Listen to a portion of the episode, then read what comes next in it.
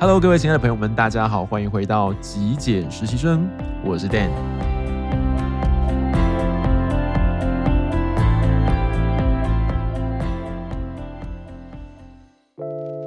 在今天节目上面呢，我想要跟大家分享一则我前阵子看到的寓言故事。然后这一则寓言故事呢，也让我联想到了我在二零一六年到二零一八年的时候呢，我自己有创业。那我跟我的 partner，我的这个合作的伙伴呢，有发生一个小小的故事，跟我今天要跟各位分享的寓言故事有一点点雷同。那么这个故事也好，或者是我跟我 partner 所发生的一些事情呢，嗯，带给我什么样子的启发，还有心得？那我们在故事说完之后呢，再跟大家做分享。好，先念故事给大家听。这个故事呢的主人翁叫做海因茨。海因茨他是一个非常 lazy、很懒惰的人哦。那他有一只山羊，可是呢，他觉得每天要牧羊啊，要放羊，觉得就很麻烦哦。所以他想要跟一名叫做崔妮的女子呢结婚。那他想要跟崔妮结婚的最主要原因，就是因为崔妮她也有羊哦，所以他觉得说跟他结婚之后呢，他就可以把他的羊托给崔妮，让他去牧羊了。但是人算不如天算，殊不知呢，其实崔妮也是一个很懒惰的人哦。所以刚刚好，他们两个人结了婚之后呢，崔妮就跟这个海因茨讲说，那么不然干脆啊，哦，就把这个羊换成了蜜蜂好了哦。他认为说，因为蜜蜂比较不用费心去照顾哦。那后来呢，他们确实因为养了蜜蜂而取到了一些蜂蜜，就。就把这个蜂蜜呢装在罐子里头，收藏在这个置物架上面。好，那么说到另外一块哦，崔妮其实是一个非常怕老鼠的女生，所以嗯，她就在她的床头边呢，床边备了一根棍子，随时准备要来打老鼠用的。那另外一块呢，就是这个海因茨呢，很担心他太太就崔妮会把这个蜂蜜哦给整罐给嗑掉吃完了，所以他就跟崔妮讲说，那要不要我们干脆把这个蜂蜜呢拿去买鹅？天哪，他们都很不喜欢牧羊啊，还要去买鹅，鹅不是也要照顾吗？哦，所以崔尼当然就是不愿意啊，因为他不想要雇鹅，他就表示说这件事情呢，等到有了可以帮忙雇鹅的孩子以后呢，再来谈。但是你知道海因茨就跟他说啊，现在的孩子呢，根本就不会听父母亲的话哦。那听到这边，我也不知道为什么，故事就这么发展。崔妮一听，不禁激动了起来，就哎抓起了这个他床头边呢摆放了这个原本要来驱赶老鼠的棍子呢，这个用力大力的挥舞，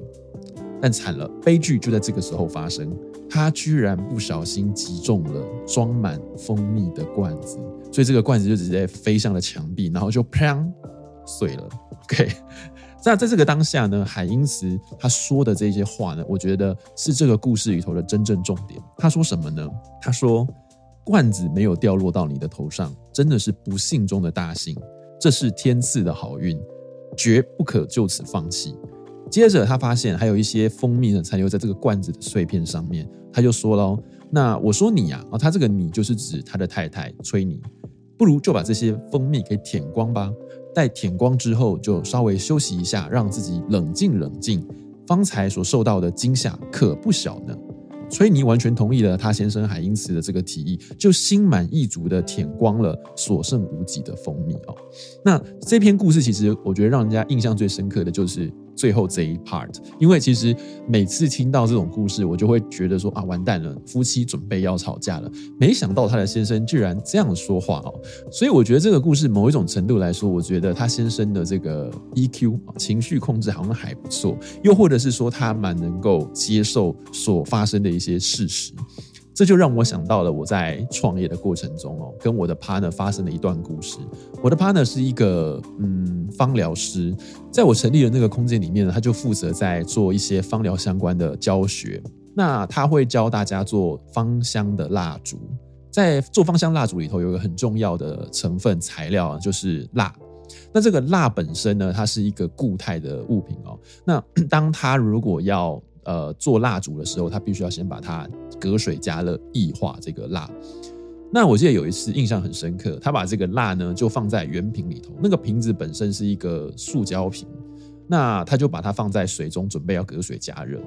因为他可能没有注意到水煮得太热太烫了。导致呢，整个瓶子塑胶瓶就融化了，你知道吗？底部就融化了，所以那个蜡呢就进到水里头去，然后塑胶瓶的呃这个瓶身呢也就烂掉了。当时他发生这种事情的时候，就他就来跟我说，呃，说真的，会不生气吗？其实还是有一点情绪，还是会觉得有一点不开心，因为诶，那么辛苦的创业，可是呢，这些时间也好，或者是金钱也好，就这样浪费掉了，因为我们还是得重买。可是当下我好像很瞬间就觉察到我那个情绪，所以我选择使用一个比较不一样的反应跟他互动。所以我当时就告诉他说：“啊，没关系，反正已经发生了。”那就问他说：“你有没有被烫伤？又或者是说，诶，要不要看看这个呃已经呃搞砸的东西呢？这整锅要怎么处理哦？”那甚至是因为接着下来还有课程，所以我就建议他，我们赶快跟厂商重新再订原物料进来。那我想要跟各位分享或想要表达的，其实就是我觉得我们在人际互动之中哦，经常会有的时候遇到，呃，有些人不是很刻意的，不是故意的，就做错了一些事情，或者是搞砸了一些事情。其实每一个人都一样，我们也不是圣贤哦，人非圣贤，对不对？所以我们自己也有犯错的时候。那回想一下自己犯错的时候，你通常。应该啦哦，我指的是一般正常的人都有一种很内疚、很愧疚，或者是有一种惊吓、惶恐、懊悔的这种心态。可是，在这种情绪之下，如果再遇到一个人，呃，很用力的斥责你啊，很愤怒的面对你，其实那种不开心的感觉，你会觉得很痛苦哦。所以，我认为这种。呃，当事人哦，犯错的当事人已经有一种自己对自己的一种责备，自己内心里头有一已经有一股很强大的情绪的风暴了。所以我我个人觉得，这个对他来说，其实已经是一种很很大的一个 punish，一个一个惩罚了。所以我觉得我在那个当下决定选择用一个比较温柔的方式，用一个比较温暖的方式去呃支持或者体贴他。现在这个状况的情绪，我觉得如果当下他可以把这个情绪安稳下来、安定下来，不要紧张、不要慌张，那我们赶快来把事情善后处理它。OK，会比起我们在那边呃争执哦，或者是呃在那边找谁找战犯哦，或者是在就责，会好很多。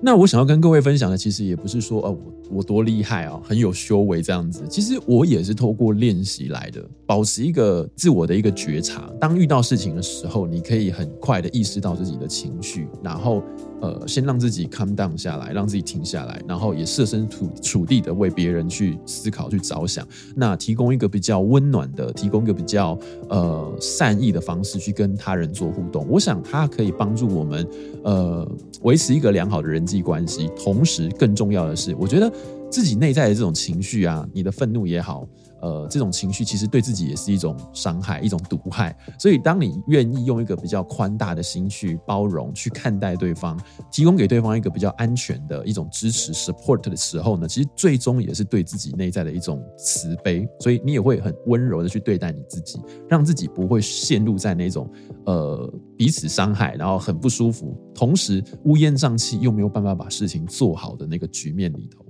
那这样的故事其实又让我联想到了，呃，圣严法师的那一句非常有名的话，就是面对他、接受他、处理他、放下他。所以我觉得在生活中啊，不管你是主管也好，你的呃下面的员工犯错，或者是你跟你其他的这种人际互动之间啊，如果别人不小心哦，有一点小小的犯了错哦，那我觉得其实我们应该可以选择同理，因为你自己也不想要被这么对待。然后我们可以选择用一个比较有建设性的一个思考，去赶快把事情做处理，而不要把这个时间浪费耽搁在这些不应该呃持续的哦沉溺的。这种情绪里头，那也提供给对方一种温暖的支持，因为他一定深陷在一个呃自责、很不舒服的情绪风暴里头。最后呢，我想要跟各位分享来自圣严法师的一段话。法师说：“逃避不能解决问题，只有用智慧把责任担负起来，才能真正的从困扰的问题中获得解脱。”法师又说：“禅的态度是知道事实，面对事实。”处理事实，然后就把它放下。睡觉的时候照样睡觉，吃饭的时候呢，照样吃饭。该怎么生活就怎么生活，这不就是禅中的平常心之道吗？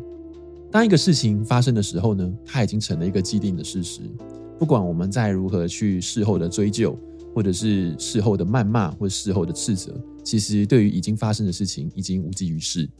我觉得更积极的用更建设性的思考来帮助这件事情得到一个最好的处理，也同时呢体贴到对方的情绪，让对方在这个时候获得一个比较温暖的善意的支持。我想对于长久来说的人际关系，或是对于整个事情往正面、往更积极的方向去发展，都会有比较好的一个帮助。